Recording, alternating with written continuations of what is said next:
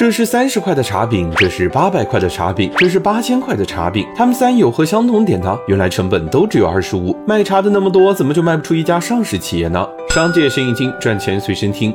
我们的茶叶市场有多不堪？市场规模达到了千亿，有超过一百五十万家企业，但是一家上市公司也没有。茶叶质量参差不齐，价格却大同小异，难怪有人说钱没了，咱可以再赚。这良心要是没了，那赚的更多。有类无牌导致混乱，是茶行业长久以来的难题。普洱、龙井、铁观音的区别，你可能能说上一两句，但要周末问什么品牌好，特级和一级的铁观音有何区别，可能就说不上什么话了。比如安溪的铁观音，既是商标，也是地理标志。只要是福建安溪固定区域产的茶，都能叫做安溪铁观音。这就好比兰州拉面、沙县小吃一样，名字都是一个名字，但是每家店的味道都不太一样。茶叶这个品类又很复杂，土壤、气候、烘炒方法等都会影响茶叶的质量和价格，这也就导致了市场长期有类无牌。而最近几年兴起的巴马茶叶、小罐茶，又总是被人冠上智商税的称呼。比如递交了 IPO 文件的中国茶叶，半年资产差六千多万，市场采购的却有六个多亿，平均自产率才百分之十，妥妥的一个。大自然的搬运工啊，而核心的竞争优势竟然是全国各地开出的连锁加盟店，没有独特的制茶工艺，也没有独一无二的茶树茶园，也难怪监管机构会问询独特性在哪儿。入市门槛低，标准化程度低，市场集中度低，